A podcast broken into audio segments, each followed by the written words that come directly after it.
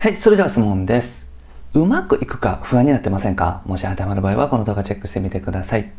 自分の心を解けので。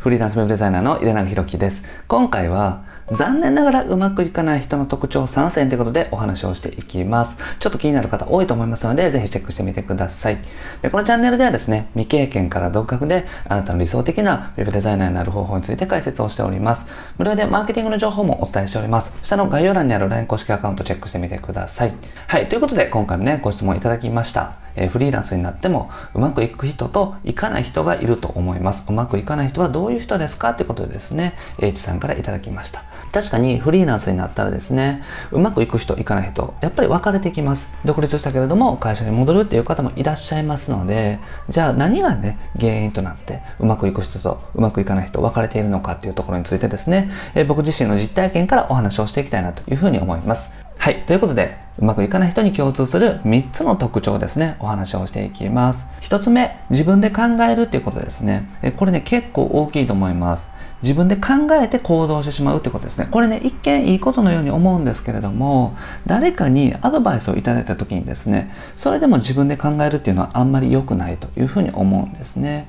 で言われたことをすぐにやらないっていうのはね結構ねもったいないです。なぜかというとですね自分でやることを決めるっていうのはもちろん自主性があっていいんですけれども言われたけどやらないっていうのはねただの頑固なんですね。で自分が思ったことをやってるっていうことは結局今までのね自分がやってることと一緒なんですよ。だから今までと出てる結果が変わらないんですね。だから今うまくいってらっしゃる方はそれでいいと思うんですね。自分で考えていい結果が出てるんだったらいいじゃないですか。ただ今の結果が満足できるものじゃないとしたらやる行動を変えないといけないですよね。行動が原因となって結果が出てるわけなので。じゃあ原因となる行動を変えないといけないんですけれども結局アドバイスされてもですね自分で考えてやってるから行動が変わらないから結果も変わらない。だから何も変わらないっていう風になってしまうということなんですよね。だからすごくもったいないですね。だから自分でやることを決めてしまうっていうのはね、すごくもったいないです。せっかくね、誰かからアドバイスをいただいている環境があったりとかですね、お金を払っているのであれば、言われたことはすぐやる。言われた通りにやってみる。これがね、すごく大事です。自分のフィルターをね、通してしまうっていうところが大事ですね。そのフィルターが、まあ、はっきり言ってしまうと、間違っているから、出る結果が違うってことになりますね。だから、いい結果を出すためのフィルターをインストールするようなイメージで、だから言われて違和感があることほどやった方がいいんですね。ここがね、難しいところなんですけど、自分の中で心地のいいことっていうのは、結局今までの自分と同じ結果が出ることのことが多いですね。僕自身もそうでしたけれども。なので、自分自身がちょっと違和感があるようなこと、やりたくないなと思うようなことをやっていくことが、実は自分の成功につながるっていうことになります。はい。で、2つ目ですね。2つ目をやることが遅いっていうことですね。これもね、結構致命的ですけれども、意外とね、こういう方多いですね。で、仕事に取り掛かるのが遅いっていうのがね、結構ね、致命的だと思います。なぜかというとですね、仕事自体が遅いのは仕方ないと思うんですよ。例えば、ウェブデザインのご依頼をいただいて、すぐ作り始めたけれども、いろいろ試行錯誤してて結構時間がかかってしまいましたっていうのはまだいいと思うんですけれども、そもそも依頼を受けて取り掛かるのが遅いっていうのはね、結構致命的ですね。それはやる気の問題なので、えだから、すぐに取り掛かるような癖をつけていかないといけないということになりますなります。先延ばしにしてしまう癖がある方はですね、要注意ですね。だから依頼をもらったりとか、すぐやろうと思った時にすぐ取り掛かれる。そのフットワークの軽さっていうのはね、すごく大事です。だから、納期に遅れてしまうっていうこともあると思うんですね。で、納期が遅れてしまうと仕事が積み重ならないです。ご依頼いただいてもですね、納期遅れてしまったりとかすると、もうお客さんがですね、じゃあ次お願いしようってならないんですね。だから依頼を受けて最速で納品していく。とにかく、駆け出しの頃ってデザインはうまくないと思うんですね。デザインうまくない方が多いと思いますから、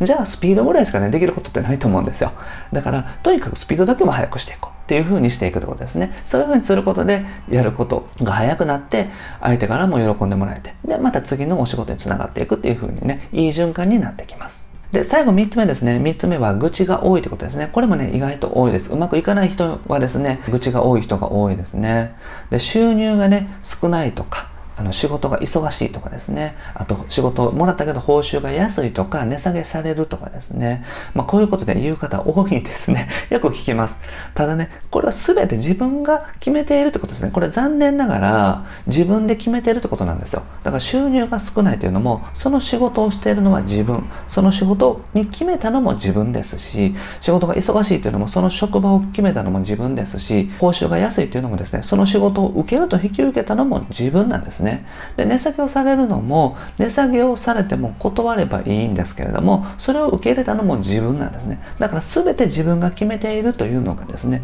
事実としてあるわけですよ。嫌ですけれども。だから、自分で決めてるわけですから、自分が変わっていったりですね、誰かのせいにするんじゃなくって、誰かの文句を言うんじゃなくって、依頼を受けた自分が改善策を考えていかないといけないということになります。だから、じゃあこれはどういうふうにしていったらいいだろうって考えてたらいいですよね。収入が少ないんだったら、じゃあ収入を増やすためにはどうしていったらいいだろうとかですね。仕事が忙しいんだったら、じゃあ仕事をもう少し早く終わらせて、自由な時間を作るにはどうしたらいいだろうみたいな形で考えていくと、結構ですね、前向きにできるんですけども、文句だけを言ってると何も意味がないというね、えー、ことになります。実は僕自身がね、全て当てはまってたんですね。だからうまくいかない時っていうのは、こういう思考になってたっていうのがあります。じゃあうまくいく人はどうなのかっていうことなんですけれども、やっぱりアドバイスはすぐに実行。言われた時はね、もうとにかくスピード速く実行していくこと。で、スピードを意識して、とにかく速くやっていく。デザインの技術とか、そういうスキルはないけれども、スピードだけとかね、それだけは意識できると思いますから、そこだけはしっかりやっていこうという形でやっていくとかですね。あと嫌なことはね、もう改善していく。文句言ったりとか、愚痴を言ったりとかね、ネガティブになったりとかしても意味がないので、じゃ嫌なことを改善していく。嫌な仕事は断る。そういうふうにやってですね、前向きに捉えていくっていうのが大事になってきます。で、これができたらですね、かなりストレスも減りますし、自分自身もうまくいきますし、いい循環に入っていきますので、ぜひね、意識してみてください。はい。ということでまとめですね。自分で考えて行動しないっていうのがおすすめですね。で、先延ばしにしないように、とにかく早く取り掛かるようにしてみてください。で、文句であったたりとかね、愚痴を言わないようにしていただくのが本当に大事だと思いますから、気をつけてみてください。で、こういうのね、やりがちなので、僕自身もついついやりがちなので、ここはね、本当に意識していって、お互いにいいウェブデザイナーとしてですね、成長していけたらなというふうに思います。はい、ということでね、今日やることはですね、すべてを早くやってみる。とにかく依頼を受けたら、仕事を早くやってみるとか、今日はね、すべての行動を早くやってみる。これ意識してみてください。はい、ということで今回はですね、残念ながらうまくいかない人の特徴3選ということでお話をしました。ましたあまり当てはまらないようにね、え、自分自身をこう変えていっていただけたらと思います。はい。で、僕はですね、え日本全フリーランス化という目標のために日々活動しております。自由なライフスタイルを送っていただくとかは当然なんですけれども、まあ、お仕事をね、覚えていって、マーケティングをマスターしてですね、お客様に幸せになっていただけるようなね、そういう考えを持ったフリーランスの方をどんどん増やしていきたいなというふうに思っております。で、これまで100本以上の動画アップしておりますので、ぜひチェックしてみてください。それと今後も定期的にアップしていきますので、よかったらチャンネル登録もお願いします。それと質問も募集しております。下の概要欄にフォーム貼ってますので、そちらからお願いします。ペンネームで大丈夫です。メールアドレスもいりません。質問内容を送っていただけたら、このように YouTube で回答させていただけますので、ぜひお願いします。それと無料でマーケティングの情報もお伝えしております。下の概要欄に LINE 公式アカウント登録していただけたらですね、すぐに限定音声セミナーをお届けしておりますので、ぜひチェックしてみてください。あと、無料相談も受付しておりますので、メッセージ送ってください。それに対してね、回答させていただきます。あと、お仕事の紹介もね、できる方にはしております。ポートフォリオ送っていただけたら、ご連絡させていただきますので、ぜひお願いします。はい。ということで、今回は以上です。ありがとうございます。いかがでした？